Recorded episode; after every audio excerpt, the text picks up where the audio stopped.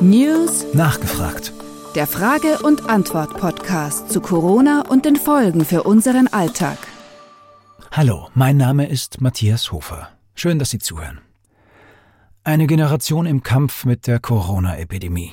Wie sich die Pandemie auf die Einstellung der Jugend zu unserem Staat und seinen Institutionen auswirkt, zu diesem Thema ist heute Professor Bernhard Heinzelmeier zugeschaltet. Er ist Sozialwissenschaftler sowie Unternehmensberater und er ist Mitbegründer und Vorstandsvorsitzender des Instituts für Jugendkulturforschung in Wien. Hauptberuflich leitet er das Marktforschungsunternehmen T-Factory in Hamburg. Herr Professor Heinzelmeier, danke, dass Sie sich Zeit genommen haben. Hallo. Hallo.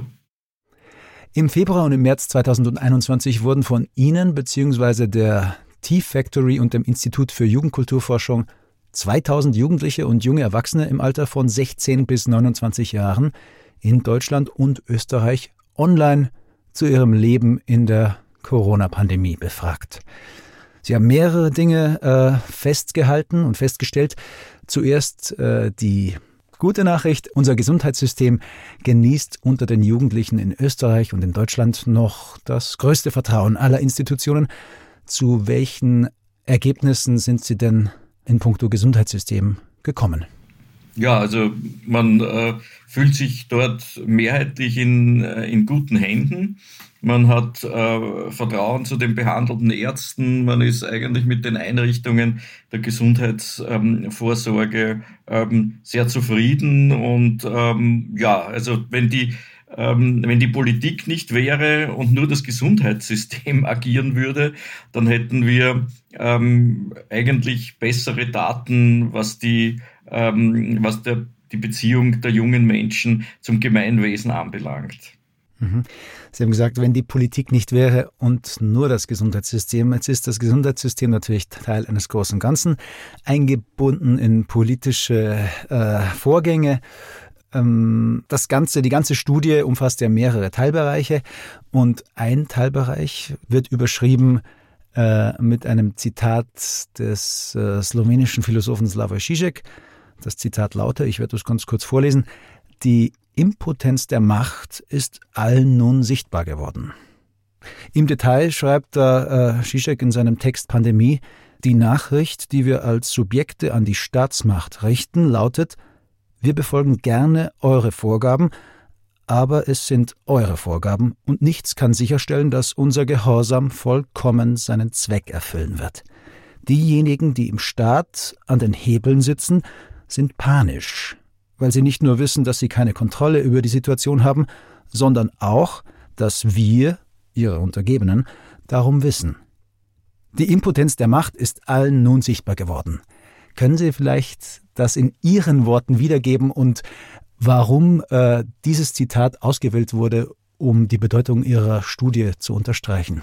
Ja, also was wir in der Soziologie schon seit, seit äh, einigen Jahren sehen, das ist eine beginnende Repräsentationskrise der Politik, ähm, insbesondere wenn man von der Altersgruppe der unter 30-Jährigen spricht.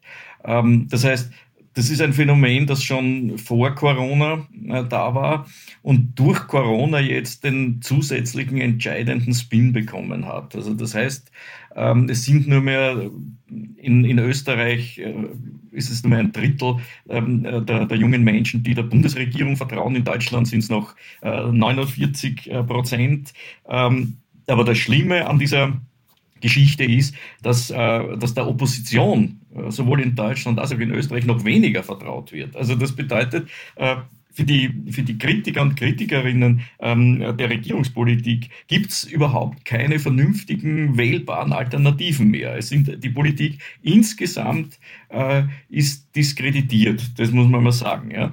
Ähm, was, was Zizek sehr gut auf den Punkt bringt, ist, dass sich äh, die Politik durch ihre Unfähigkeit, ähm, diese, diese Krise zu managen, äh, vollkommen äh, diskreditiert hat. Ähm, Politik dürfte nur mehr in der Lage sein, ähm, ideologisch zu kommunizieren. Das heißt, es werden, werden die Claims ideologisch abgegrenzt. Ähm, aber ähm, es gibt keine, keine Vorschläge mehr, deren die einen praktischen Wert haben und wo die Menschen auch sehen, das hat einen Nutzen für mich. Und äh, wenn man weiß, dass vor allem die jungen Menschen äh, sich in der Politik nur mehr äh, pragmatisch entscheiden. Das heißt nicht mehr ideologisch. Wir sprechen davon, dass junge Menschen postideologisch sind. Also denen geht es nicht um links und rechts und nicht um Konservatismus und Sozialismus und Liberalismus. Das ist alles Schnee von gestern, sondern die wollen Lösungen haben. Und wir haben jetzt gesehen, dass die Politik nicht in der Lage ist, äh, Lösungen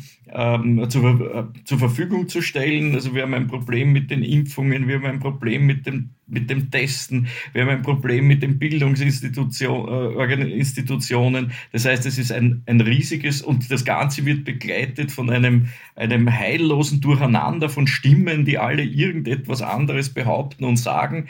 Ähm, also das alles hat die Politik jetzt hat quasi der Politik den Rest gegeben, um es mal so zu sagen, wenn man das bei, bei jungen Menschen analysiert. Die haben jetzt den Eindruck, diese Macht, ist machtlos und diese Macht bringt mir vor allem nichts und das ist relativ dramatisch. Ähm, und was kann man also zusammengefasst sagen, wenn sich so viele junge Menschen nicht mehr repräsentiert fühlen und das Vertrauen äh, an, an vielen Stellen wegbricht oder weggebrochen ist schon? Äh, welche Auswirkungen sind da jetzt äh, spürbar be beziehungsweise durch Ihre Studie belegt? Wie äh, wirkt sich das jetzt in Zahlen aus? Ja, also wir haben ein, sehen ein ähnliches, ähnliches Phänomen, wie wir das schon beim Niedergang der, der katholischen oder der christlichen Kirchen gesehen haben. Nicht? Also wenn die, wenn die Kirchen keine ernstzunehmenden Ansprechpartner mehr sind, dann äh, wandert, wie man so schön sagt, äh, der Glaube aus den Institutionen aus ja, und äh, äh siedelt, sich, äh, siedelt sich zum Beispiel im kommerziellen Bereich an oder, oder einfach wird es zu einer Privatangelegenheit. Das heißt, man macht sich, ähm, äh, macht sich das selbst äh, mit Gott äh, aus, nicht, wie man, wie man mit ihm umgeht. Ähm, Dasselbe sehen wir bei der Politik. Die Politik wandert aus den politischen Institutionen aus ähm, und äh, wird, und das wird der nächste Schritt sein, in den öffentlichen Raum abwandern. Das bedeutet, wir werden in Deutschland und Österreich über kurz oder lang äh, Phänomene sehen, ähm, wie die äh, Gelbwestenbewegung in Frankreich. Das heißt, die, die, die politische Artikulation der jungen Menschen wird noch in einem größeren Ausmaß außerparlamentarisch werden, wie wir es jetzt schon bei Fridays for Future Future sehen. Also diese jungen Menschen haben ja allesamt kein Vertrauen in die traditionelle Politik, nehmen das, die Sache selbst in die Hand und machen Druck über die Straße. Und das wird wahrscheinlich in den nächsten 10 bis 15 Jahren das prägende Bild für unsere Gesellschaft sein. Die Repräsentation, die repräsentative Demokratie wird an Relevanz verlieren und größer auf den, auf den Gang der politischen Dinge wird die Bedeutung der Straße werden.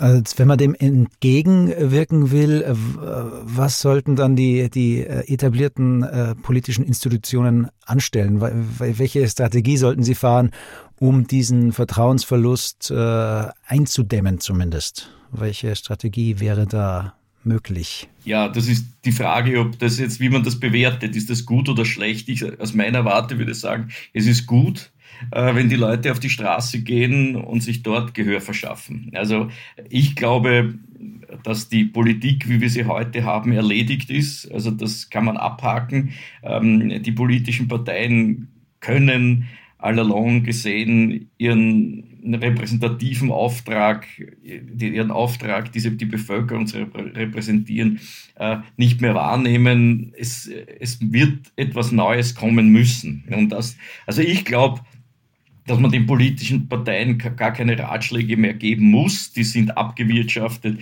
und sind am Ende nämlich das gesamte System. Ähm, es wird, glaube ich, tiefgreifende ähm, Reformen im Bereich der Demokratie, im Bereich der Mitbestimmung, im Bereich der Institutionen geben müssen. Äh, und äh, da muss man nicht darauf warten, dass das die Parteien und, und die Institutionen selber machen, sondern sie werden vom Volk dazu gezwungen werden und das ist eigentlich positiv.